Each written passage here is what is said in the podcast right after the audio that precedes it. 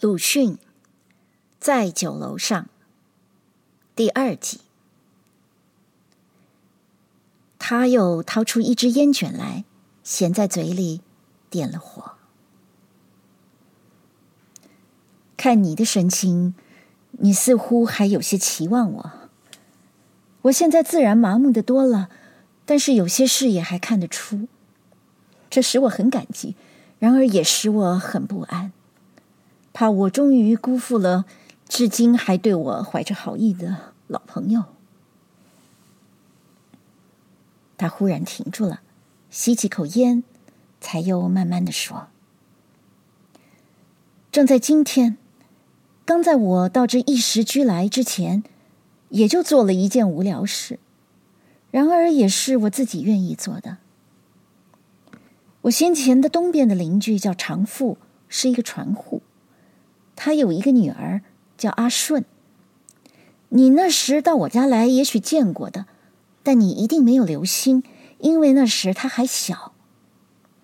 后来，他也长得并不好看，不过是平常的瘦瘦的瓜子脸，黄脸皮，独有眼睛，非常大，睫毛也很长，眼白又青的。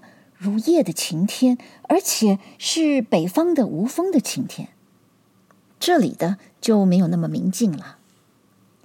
他很能干，十多岁没了母亲，招呼两个小弟妹都靠他，又得服侍父亲，事事都周到，也经济，家计倒渐渐的稳当起来了。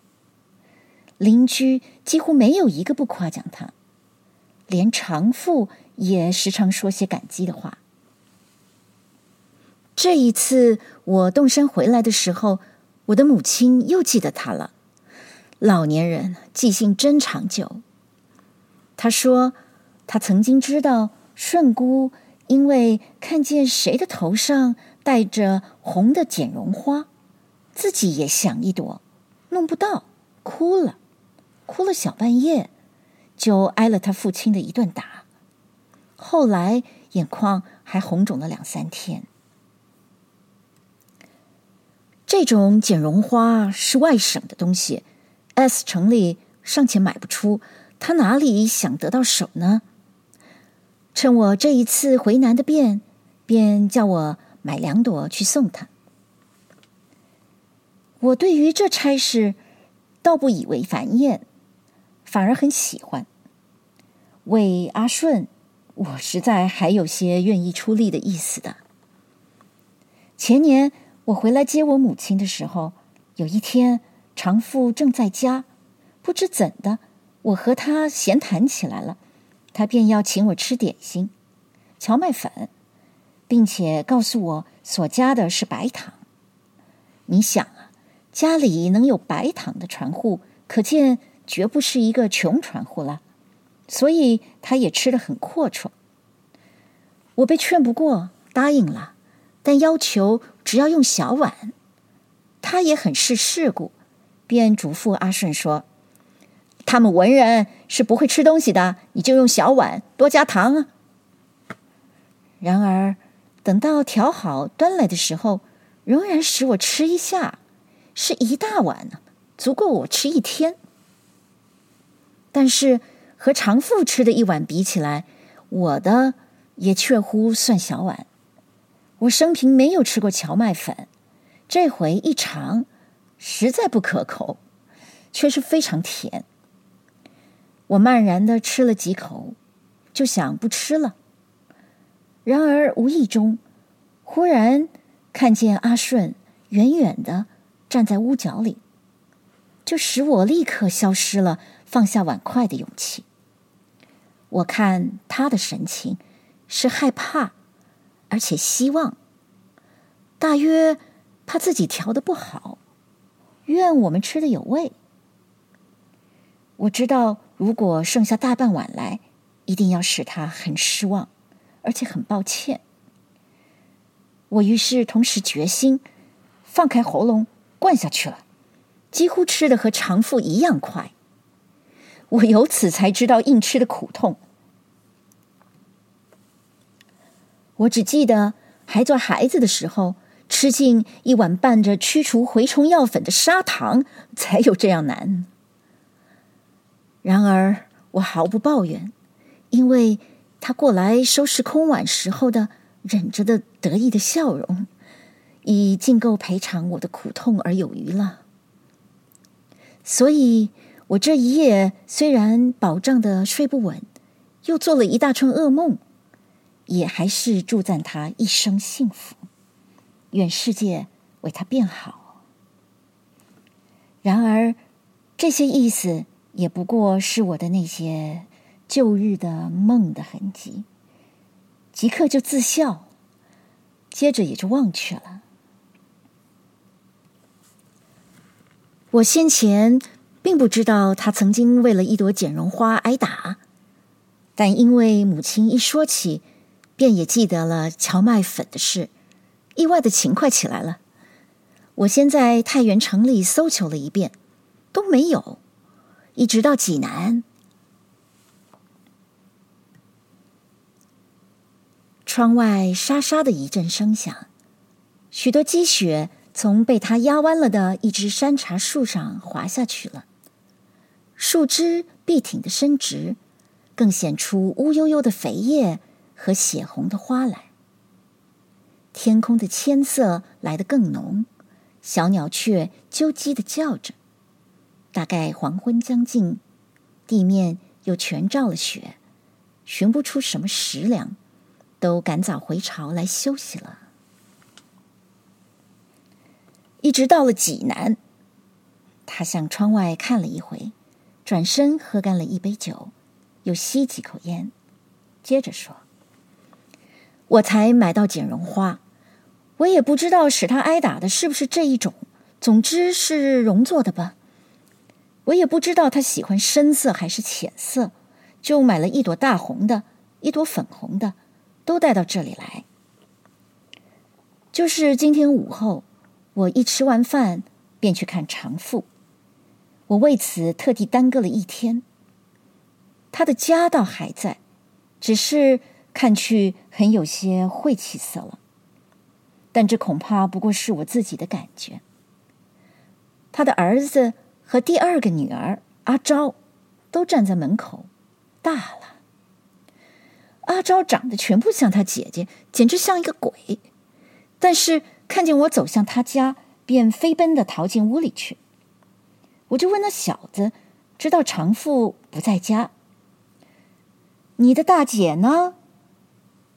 他立刻瞪起眼睛，连声问我寻他什么事，而且恶狠狠的，似乎就要扑过来咬我。我支吾着退走了。我现在是敷敷衍衍嘛。你不知道，我可是比先前更怕去访人了，因为我已经深知道自己之讨厌，连自己也讨厌，又何必明知故犯的去使人暗暗的不快呢？然而这回的差事是不能不办妥的，所以想了一想，终于回到就在斜对门的柴店里。店主的母亲老发奶奶。倒也还在，而且也还认识我，居然将我邀进店里坐去了。我们寒暄几句之后，我就说明了回到 S 城和寻长妇的缘故。不料他叹息说：“啊，可惜顺姑没有福气带着剪绒花了。”他于是详细的告诉我，说是。大约从去年春天以来，他就见得黄瘦，后来忽而常常下泪了。问他缘故又不说，有时还整夜的哭，哭的长父也忍不住生气，骂他年纪大了，发了疯。可是，一到秋初，起先不过小伤风，终于躺倒了，从此就起不来，直到咽气的前几天。才肯对长富说，他早就像他母亲一样，不时的吐红和流夜汗。但是瞒着，怕他因此要担心。有一夜，他的伯伯长庚又来应借钱，这是常有的事儿。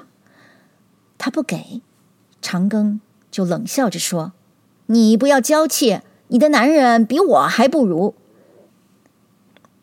他从此就发了愁，又怕羞，不好问，只好哭。长妇赶紧将她的男人怎样的争气的话说给他听，哪里还来得及？况且他也不信，反而说：“好在我已经这样，什么也不要紧了。”他还说：“如果他的男人真比长庚不如，那就真可怕呀，比不上一个偷鸡贼，那是什么东西呢？”然而，他来送殓的时候，我是亲眼看见他的，衣服很干净，人也体面，还眼泪汪汪地说，自己撑了半世小船，苦煞苦省的积起钱来聘了一个女人，偏偏又死掉了。可见他实在是一个好人。长庚说的全是狂，只可惜顺姑竟会相信。那样的贼骨头的狂话，白送了性命。但这也不能去怪谁，只能怪顺姑自己没有这样一份好福气。